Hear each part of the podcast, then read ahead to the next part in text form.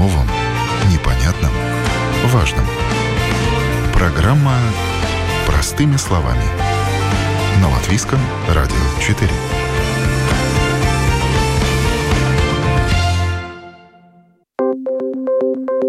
Доброе утро, в студии Юлия Петрик. Сегодня поговорим о ценах и потребительских привычках. Статистическое управление накануне опубликовало свежие данные по инфляции. Все выглядит вполне оптимистично. В июне в сравнении с маем цены в Латвии даже снизились на 1,4%, а за год рост цен составил около 8%. Напомню, что годовой показатель инфляции в начале года достигал 20% и больше. Однако самое непростое то, что наибольшее влияние на изменение цен оказала именно продуктовая инфляция.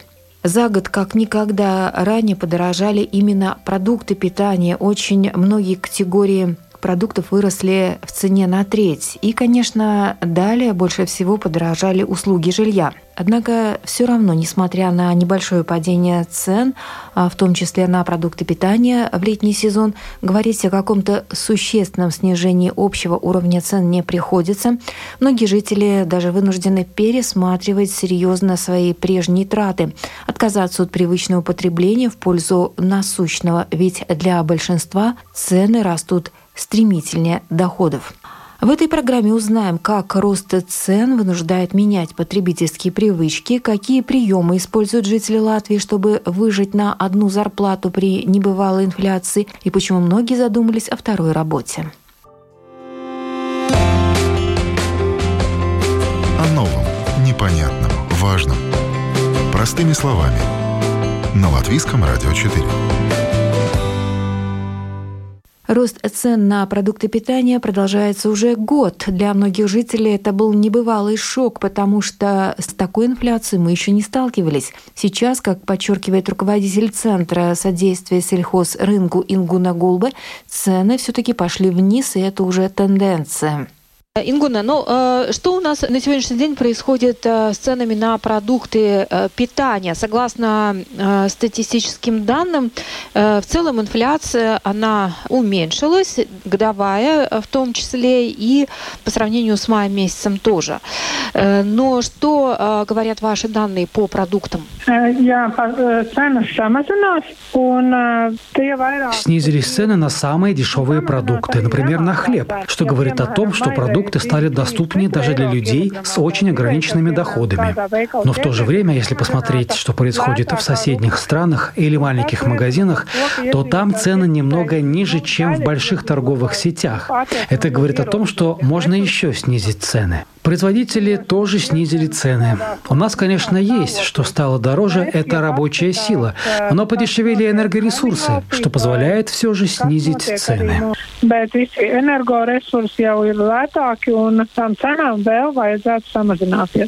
Вы делали анализ, на каком этапе снижаются цены на этапе производства, где в первую очередь снижаются? Потому что торговцы, да, торговые сети утверждают, что вся вина лежит на производителях, что это они не хотят снижать цену. Ну и, соответственно, торговые сети как свою стандартную наценку делают, вот получается. Но, учитывая, что упали цены на энергоресурсы, есть данные о том, что производитель снизил цену? Думаю, что на всех этапах есть возможность снижения цены как на этапе производства, так и на этапе торговли. Ну, а насколько эти цены и за какой период упали, если в целом брать? Цены упали в сравнении с мартом, а если сравнивать с прошлым годом, в частности июнем, то падения не видно, потому что как раз тогда началось это сильное повышение цен.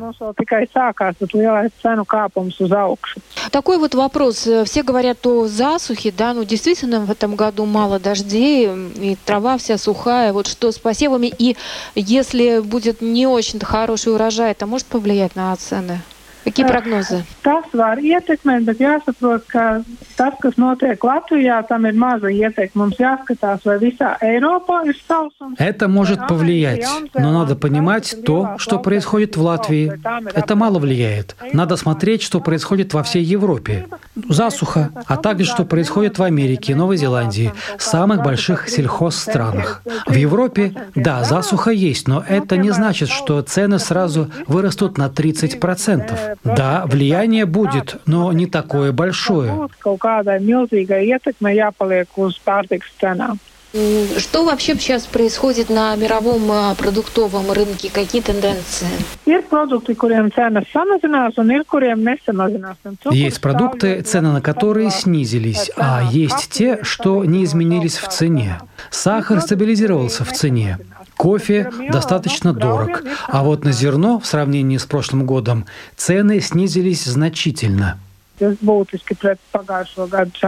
Если, допустим, к осени опять вырастут цены на энергоносители, все может быть, это повлияет на цены на продукты?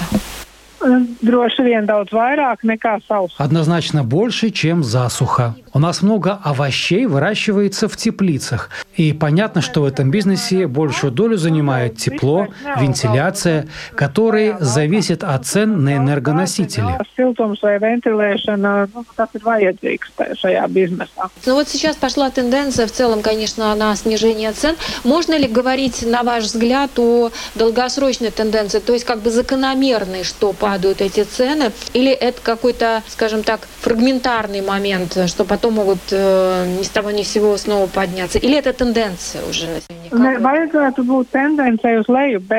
Если мы в целом говорим о ценах на продовольствие, то это тенденция на снижение цен. Ну, конечно, уже, уже в дальнейшем продукты не будут такими дешевыми, как были раньше. Это учитывая вообще рост цен, который происходит всегда, наверное, да? То есть уже ну, не будет возврата тем таким низким ценам, да? Нет, до того уровня, который был в начале ковида, уже цены не вернутся līdz tam līmenim, kā bija pirms pāris gadiem, nē, līdz tādam neaiziet. Ингуна, спасибо большое вам за подробное разъяснение о ценах. Ну, будем смотреть, что будет дальше. Спасибо еще раз большое. У нас была Ингуна Гулбе, руководитель Центра содействия сельхозрынку. Спасибо большое. Paldies. Paldies. О новом, непонятном, важном. Простыми словами. На Латвийском радио 4. Вы слушаете программу «Простыми словами». Рост цен вынуждает менять потребительские привычки. Какие приемы используют жители Латвии, чтобы выжить на одну зарплату при небывалой инфляции? Об этом я поговорила с партнером коммуникационного агентства Olsen Partners, доцентом Латвийского университета, маркетологом Ольгой Казак. Э, доброе утро, Ольга. Здравствуйте. Да, ну и вот э, рост цен, конечно, за последний год э, очень большой. Сейчас наметилось небольшое небольшое снижение, но по-прежнему цены, конечно же, высокие, и многие люди уже перестали э, справляться фактически со своими платежами, и поэтому ищут всякие возможности, где и как можно сэкономить. В том числе э, рост цен вынуждает людей, возможно, менять свои потребительские привычки. Можно ли все изменить? Это большой вопрос. Но вот действительно ли рост цен э, вынуждает людей менять э, свои привычки потребления?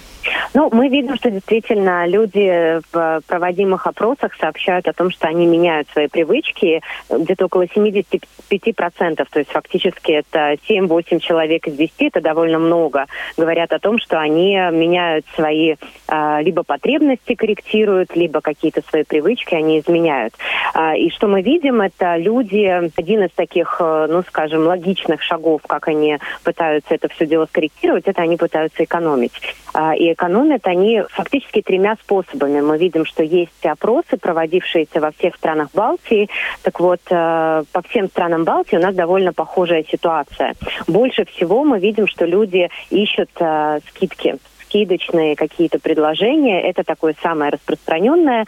Вторая категория – это люди покупают только необходимые, э, их э, какие-то потребности прикрывают необходимые потребности, которые ну, нельзя не, не приобрести, нельзя не купить. И третий вариант – это выбирают какие-то бренды попроще. То есть, э, скажем так, мы можем взять какой-то более дорогой продукт, мы можем взять что-то более дешевое. Ну так вот, в этой ситуации это один из методов, как люди переходят на какие-то более экономические выгодные бренды. То есть это три таких формы, как мы видим, люди экономят.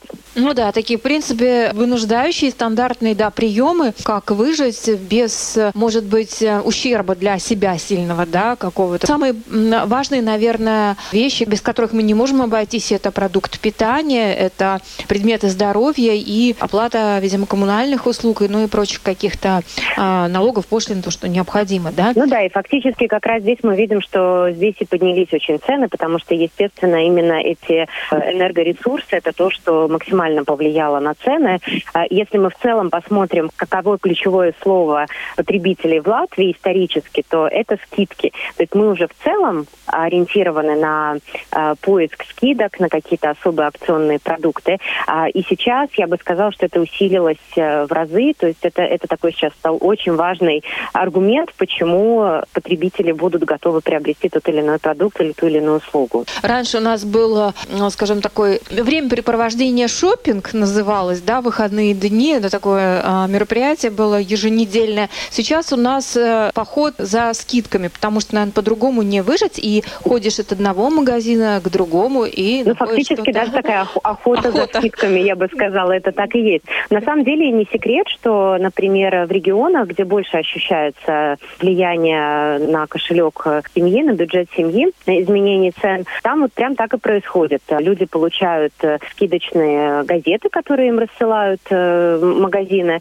и вот, как правило, эти магазины довольно недалеко друг от друга находятся, они прям выбирают, вот за этим я пойду, э, в этот магазин я пойду за хлебом, в этот магазин за маслом и так далее. То есть, да, это, это совершенно такая охота происходит совершенно реалистично. Фактически получается, что мы сейчас видим из исследований, это то, что тратим мы примерно столько же, ну там какие-то есть туда-сюда э, изменения, которые экономистам важны, но, наверное, так в нашей э, жизни это незначительно меняет что-то. Но тратим мы примерно одинаково, но э, получаем за эту сумму мы меньше. Вот это, наверное, главное такая неудобство, которое, с которым мы сейчас все сталкиваемся. Ну да, и поэтому без скидок, ну, уже никак. Но, опять же, такой, знаете, абсурдная ситуация в том, что, ну, и говорилось о том, что у нас потребительская корзина в основном, конечно, включает в себя товары первой необходимости, да, то есть процентуальная доля, которая принадлежит э, продуктам э, и каким-то другим товарам первой необходимости, у нас она больше, чем в других странах Европы. Соответственно, мы сильнее чувствуем эту инфляцию.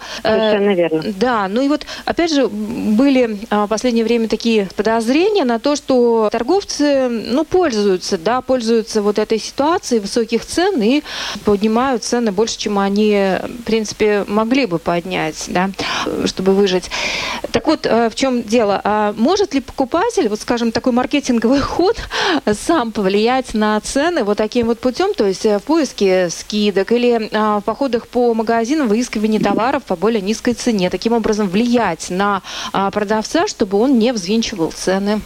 Ну, безусловно, это один из таких э, методов, который э, осознанно или неосознанно, даже скорее неосознанно влияет, потому что, конечно же, если цена поднимается необоснованно, и самое главное, есть конкурент, который может предложить э, какой-то более выгодную, выгодный вариант, выгодные условия, конечно, тогда потребители фактически своим кошельком э, голосуют, э, отдают свое предпочтение ему, и в данном случае это будет влиять на задирающего цены продавца, это, это безусловно. Что мы видим, это то, что цены, они э, дружно так взлетели, во всех э, категориях. И фактически то, что вы упомянули, что, может быть, это не всегда было вызвано действительно реальной ситуацией, когда выросли цены поставщиков, а просто тем, что, ну, все поднимают, и почему бы мне не поднять. Но обратно они так стремительно опускаться не будут. То есть, может быть, со временем, если будут действительно снижаться, как нам сейчас обещают экономисты, э, такой довольно позитивную картину они рисуют будущего, то, может быть, чуть-чуть э, цены могут упасть именно под влиянием вот той самой упомянутой вами конкуренции, когда потребители просто будут сами требовать более низкие цены, какие-то особые скидки, но тем не менее похоже, что так вот прям на уровень каких-то старых цен, они не так уж и сильно будут стремиться вернуться, эти цены. Ну да, есть надежда, что они, по крайней мере, не будут так стремительно расти или уже на какой-то момент хотя бы остановятся на том уровне, на котором они сейчас находятся, да? Да, а, да. Да, в первую очередь касается, конечно, продуктов, ну и лекарств. Э, но, э, опять же, отказаться от таких трех категорий, как вот э, я понимаю, что от питания, лекарств и угу. оплаты жилищных услуг мы не можем. Ну и, соответственно, здесь экономим, не экономим. А бывают и ситуации, что и на это не хватает, да, и от чего можно отказаться, на ваш взгляд? Вот даже такое бывает, что у людей... Ну, безусловно, безусловно, это, конечно, каждый, каждая семья, каждый человек ответит на этот вопрос э, самостоятельно. Что мы сейчас видим, это то, что люди, ну, вот, во-первых, отказываются от каких-то, может быть, больших, более серьезных покупок, особенно в сферах, где они, может быть, так долгосрочно, они требуют такой долгосрочной э, финансовой стабильности, например, недвижимость, ну, какие-то такие действительно более крупные крупные покупки, мы видим, что люди сейчас воздерживаются, может быть, откладывают на, на какое-то время эти покупки. Кто-то э, говорит о том, что они пока временно отпуск проведут в Латвии, не поедут за границу, то есть ну, какие-то такого рода покупки не делают. Но это, безусловно, история, где каждая, каждая семья решает по-своему. Но что мы, опять-таки, как мы можем на эту ситуацию смотреть? Мы можем, с одной стороны, смотреть, как мы можем сэкономить, с другой стороны, мы можем а, смотреть, как мы можем больше заработать работать. может быть, ну, это, скажем, такой, такой момент, если есть возможность э, какой-то дополнительный заработок э, найти или, может быть, э, ну, как-то пересмотреть, в конце концов, даже свои цены, если они не были подняты и, и действительно настолько не хватает теперь э, на такие базовые вещи, то, может быть, это как раз, э, ну, тот самый момент, когда это тоже можно сделать. Но, безусловно, это такая история, которая не может бесконечно продолжаться, когда мы все друг другу поднимаем цены, и, э, ну, фактически в один момент это все равно должно остановиться, потому что закончится покупательская способность. Интересно, а вот это все такая, знаете, долговременная тенденция о том, что, учитывая высокий рост цен, э, люди начинают к ним приспосабливаться, ограничивая себя в предметах роскоши, то, к чему они когда-то привыкли, там, хорошая одежда, рестораны, культурные какие-то походы, там, спорт, обучение и так далее. Это превращается в какую-то тенденцию, тенденцию выживания, или вы думаете, когда-то мы вернемся к нормальной той жизни, к которой мы привыкли, как, как вы видите вообще вот то, что происходит в мире? Ну, на самом деле, если мы так посмотрим э, исследования, нельзя сказать, что у нас э, все прямо перешли на такой режим выживания. Да. А, безусловно, есть, есть группы, которые вынуждены больше себя ограничить, и которые действительно это ощутили значительно больше. С другой стороны, ну, есть группы, которые фактически, э, ну, так особо, особо не жалуются, скажем так. Они, возможно, имели какие-то накопления, или, может быть, этот доход таков, что он, он им позволяет. И в целом, что мы видим, что потребительские потребительские привычки нередко идут, э, они чуть-чуть отстают от э, экономических показателей. То есть фактически, когда мы видим, что ситуация ухудшилась, чуть позже мы видим, что люди, до людей доходят, они начинают это ощущать, и они начинают экономить, и также в обратном направлении. То есть когда нам радостно рапортуют э, экономисты, что у нас вроде как экономика уже лучше себя чувствует, что мы видим сейчас, а, мы, возможно, это еще не ощущаем. И мы удивляемся, что это экономист нам такое рассказывают. А, и опять-таки, возможно, это чуть позже ощутим, и тогда сможем опять-таки, э, ну, может быть, чуть-чуть вернуться к таким более каким-то не первой необходимости покупкам, те, кто, те, кто сейчас себя ограничил. Но фактически, если мы смотрим, какое такое сейчас вот главное настроение, которое в потребительском секторе главенствует, это такая осторожность, потому что все-таки, по большому счету, а, мы все столкнулись с этой ситуацией зимы, этих счетов за отопление, за энергоресурсы, и мы сейчас, ну, никто нам не может дать гарантии, что грядущей зимой э, ну, не будет опять каких-то новых вызовов. Потому что, по сути, никто еще не пришел и не сказал, что у нас вопрос решен, все нормально, вот вам план. Поэтому я думаю, что это, это, безусловно, влияет и на настроение потребителей, которые, получается, учатся планировать. Я, на самом деле, на это смотрю тоже так положительно, что в целом, если мы смотрим на финансовые привычки латвийцев, то у нас очень мало людей э, привыкли откладывать. Угу. Э, и, на, скажем так, на какой-то там, не знаю, светлый, черный любой день э, ну, делать сбережения. Фактически, что мы сейчас вы, видим, э, что И в какой-то мере пандемия, и эта ситуация с э, совершенно непредсказуемыми счетами за энергоресурсы, они нас учат э, больше планировать на длительный срок, откладывать в какой-то мере. И, ну, наверное, когда это вынужденная мера, не очень это радостно, но с другой стороны, может быть, это такая правильная привычка, которую мы в себе сейчас выработаем. И вот я надеюсь, что это как раз у нас останется. Такая привычка планировать свои финансы, откладывать их, э, чтобы они были на случай, если цены будут подниматься. Это наши приоритеты меняются, можно сказать, потребительские очень, очень серьезно. Даже, знаете, вот видно, я обратила обратила внимание где-то, наверное, последние полгода, это было особенно заметно а, в зимний период, но люди стали, конечно, в общей массе одеваться скромнее, и мне кажется, это, знаете, такое веяние, а в целом общее настроение. Я почему-то думала, ну что, придет лето, и все поменяется, но как-то это общая такая тенденция, то есть вот эконом, вот этот вариант, он уже как-то вот проявляется во всем. Ну, знаете, я думаю, что это даже не только история про экономию, это даже в целом, э, в целом история про то, что мода на самом деле очень большое зеркало каких-то социальных процессов. Да. И если мы посмотрим, что сейчас происходит в мире, в Европе, э, какие сейчас э, челленджи, скажем так, вызовы перед нами, то, безусловно, мода на это тоже реагирует. Это обычно в, в том, что нам предлагают модные магазины, особенно такие быстрые моды, которые очень активно меняют свои коллекции, они обычно зашивают в, в, в это все свое, скажем, визуальное решение, они зашивают какие-то социальные вопросы. И фактически я думаю, что это во многом отражение не только экономических вызовов, которые перед нами стоят, но и э, социальных, политических и так далее. Но я думаю, что вы совершенно правы, что это сегодня очень читается в том, как люди, как люди выглядят, как люди одеваются. Да, хочешь понять, что происходит в мире, сходи в магазин, и вот картинка уже более-менее становится ясной. Совершенно верно. Это отображение. Очень интересно. Ольга, ну спасибо вам большое за очень интересный рассказ, очень полезная, ценная информация. Будем следовать вашим советам. Спасибо большое еще раз. Спасибо, всего хорошего, да. до свидания. До свидания, всего хорошо. Это была партнер коммуникационного агентства Olsen Partners, доцент Латвийского университета Ольга Казака. О новом, непонятном, важном. Простыми словами. На Латвийском радио 4. Вы слушаете программу «Простыми словами». Конечно же, инфляция а, приводит к тому, что меняются потребительские привычки, однако не все готовы экономить и мириться с ухудшением качества жизни. 77% жителей, чтобы не потерять качество жизни, задумались о получении дополнительного дохода. Из-за роста стоимости жизни люди недовольны своими доходами и ищут возможности подзаработать. Таковы результаты опроса, проведенного финансовым институтом Светбанк. Ну а подробнее о результатах исследования рассказал представитель Светбанк Янис Кропс. Ситуация понятна, то, что очень высокие цены и зарплаты, в принципе, людям э, не хватает, потому что рост зарплат не успевает за ростом цен. И, естественно, многие, вероятно, ищут э, подработку. Каковы результаты опроса, проведенного Светбанк? Но, в принципе, опрос показывает то, что 77% общества задумывались насчет э, того, чтобы дополнительно заработать какие-то деньги. Конечно, то, что 77% думают, это хорошо, но реально 41% и что-то делали и реально подрабатывали. А 36% опять общества оставались в этой сфере, где они до сих пор думают и как-то ищут, наверное, варианты, чтобы могли где-то подработать.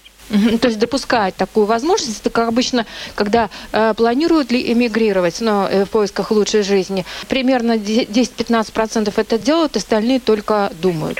Ну, я думаю, это главный фактор того, что можно, конечно, думать, что я бы хотел подрабатывать где-то еще какие-то дополнительные деньги, но опять вопрос, а, есть ли у меня навыки. А это больше, конечно, в сфере молодежи, но опять вот, например, мы тоже видим, что по всяким группам возраста, например, как раз молодежь, та, которая чувствует себя, что они не настолько имеют каких-то дополнительных навыков, чтобы они могли подрабатывать где-то еще. Значит, это есть, конечно, какой-то профессионализм. Например, потому что если мы по опросу смотрим, чем бы люди занимались, занимались вот дополнительно там, конечно, первое место это какие-то консультации, значит, это уже какие-то профессиональные навыки, где вы понимаете, что вы имеете информацию, которая может помогать и другим. Тогда, конечно, все креативное, там дизайн, фотографии, подрабатывать э, с работами там текста, аудиофайл, э, всякими этими приложениями, все такое. А, и, конечно, 8% э, говорят, что они могли бы помогать там ремонтными работами, либо присматривать детей и все такое. То есть фактор, опять же, затрат, сил, энергии, времени тоже влияет. Люди ищут такую подработку, чтобы она не сильно бы забирала время, да, то есть что-то такое, что было бы действительно как подработка, а не основное да. время занимало. Конечно, конечно, конечно, да, дополнительная работа. Хорошо, а по возрастному составу вы изучали, кто в основном, если берется, то, ну, действительно вот находит подработку и действительно подрабатывает? Наверное, люди семейные, уже взрослые, скорее всего. В основном, да, потому что вот я, я смотрю то, что по опросу, конечно, ну вот то, что опрос показывает, что меньше всего те люди, которые реально думают, что они имеют навыки подрабатывать, это молодежь, ну, молодые люди 18 до 29 лет. Это значит, что это люди, которые начинают свою карьеру, они, конечно, понимают, что либо они могут у кого-то там присматривать за ребенком, но в основном, если это профессиональная такая подработка, тогда они имеют этих навыков поменьше. Но то, что мы больше видим, что, конечно, эта возможность возрастает, конечно, с э, возрастом. Второй еще момент, наверное, который надо иметь в виду, когда люди становятся повзрослее, конечно, они имеют семью, тогда и затрат побольше. Либо больше счетов надо оплачивать, либо ипотеку уже имеют, либо детей, конечно, дети больше финансовых э, нужд имеют, и все такое, это дополнительно получается. Так что да, конечно, это с возрастом. Но что интересно, мне кажется, что, например, люди, которые говорят, почему они не занимаются подработкой, там, например, 39% говорят, что они не имеют достаточно времени, что времени не хватает, чтобы подрабатывать. Там, например, 28% говорят, мы не имеем а, веру, что мы настолько имеем какие-то квалификации, знания, что мы могли бы с этим как-то заниматься и зарабатывать побольше. А вот, например, там законы, налоги, бюрократия, 23% сказали, что это им мешает. Но что интересно, вот когда три года назад такой же опрос делался, это часть а, общества, которые говорили, что не помогают там законы, налоги, бюрократия, их было на 10% больше. Значит, в этой сфере мы стали более эффективными. Значит, где-то законы поменялись, где-то бюрократия стала поменьше, и людям попроще уже заниматься подработкой. Ну, это тоже, да, плюс, конечно. А что люди говорят, да, вот именно основная причина, почему ищут да, подработку, потому что процент достаточно велик. А, а в основном это люди, потому что они просто говорят, что жизнь слишком дорога, они просто ищут дополнительные э, варианты, как заработать побольше, дополнительных денег иметь. И вот, например, то же самое, что наши эксперты по финансовой грамотности говорят, это вообще очень правильный, очень хороший финансовой грамотности аргумент. Если вы чувствуете, что, что чего-то не хватает, вы, во-первых, можете посмотреть, хорошо, что я еще могу сделать, чтобы подрабатывать. Что еще, мне кажется, интересно, что, например, вот люди, которые говорят, ну вот в вопросе признали, что они занимаются всякими дополнительными работами, сколько бы они могли подработать. Вот, конечно, в основном 52% сказали, что они дополнительно заработают там 200 евро. Но 22% сказали, что это от 200 до 800 евро, а 9% сказали, что они зарабатывают дополнительно даже больше, чем 800 евро. И это уже очень большие деньги. И, то есть это те, кто уже зарабатывает? Да, да, да, да. да. Значит, мы можем сказать, каждый десятый, который уже подрабатывает, он дополнительно зарабатывает где-то 800 евро. Это большая сумма. Конечно, половина зарабатывает где-то около 200 евро. Что, конечно, тоже интересно, что, например, эм, предыдущий опрос, это было три года назад, тогда, конечно, тоже первое место, ну, почему люди признают, почему они дополнительно зарабатывают какие-то деньги, это потому что они просто говорят, ну, мне не хватает денег на те нужды, которые у меня имеются. Но если в этом году это 47%, которые это сказали, а три года назад таких было 32%, значит, жизнь стала дороже, намного дороже. Это плюс 15% а, общества, которые говорят, да, я не справляюсь, либо я хотел бы более, побольше денег иметь, чтобы справляться своими затратами ежемесячными. Поэтому я начинаю думать, что я должен подрабатывать. Чтобы сохранить свои привычки, не ущемлять себя в будущем, да? Ну, То знаете, надо просто искать. Каждому, конечно, свое. Может, кто-то да. скажет, я хочу, там, не знаю, я хочу купить квартиру, не хватает для первого взноса, я буду подрабатывать, э, чтобы заработать побольше, да. чтобы этот первый взнос не получался, его накопить, а не то, что я просто буду дерзко пересматривать все свои затраты, чтобы я мог после, там, не знаю, там, зарплаты откладывать побольше сумму, чтобы мне первый взнос получался. Там тоже это может быть. Но, конечно, в основном там 47% сказали нет, это ежемесячные, ежедневные траты. Это значит э, покупка пищи, какие-то эти основные сервисы, которые надо иметь, либо что-то такое. Ясно. Очень, конечно, с одной стороны, хорошо, что есть возможность, и вообще люди думают о том, что а, как выкрутиться, что можно пойти подзаработать. С другой стороны, конечно, пугает вот этот рост инфляции, э, которому пока нет конца и края. Спасибо большое. Янис Кропс у нас был на линии представителя Светбанк. Напомню, согласно результатам опроса, проведенного Институтом финансов Светбанк, 77% жителей Латвии, чтобы не потерять качество жизни, задумались о получении дополнительного дохода. И на этом программа «Простыми словами» подходит к завершению. Сегодня мы поговорили о том, что рост цен вынуждает людей менять свои потребительские привычки. Поговорили о том, какие приемы используют жители Латвии, чтобы выжить на одну зарплату и о том, что многие задумались о получении дополнительного заработка для того, чтобы не потерять качество жизни. Передачу провела Юлия Петрик. До новых встреч в эфире.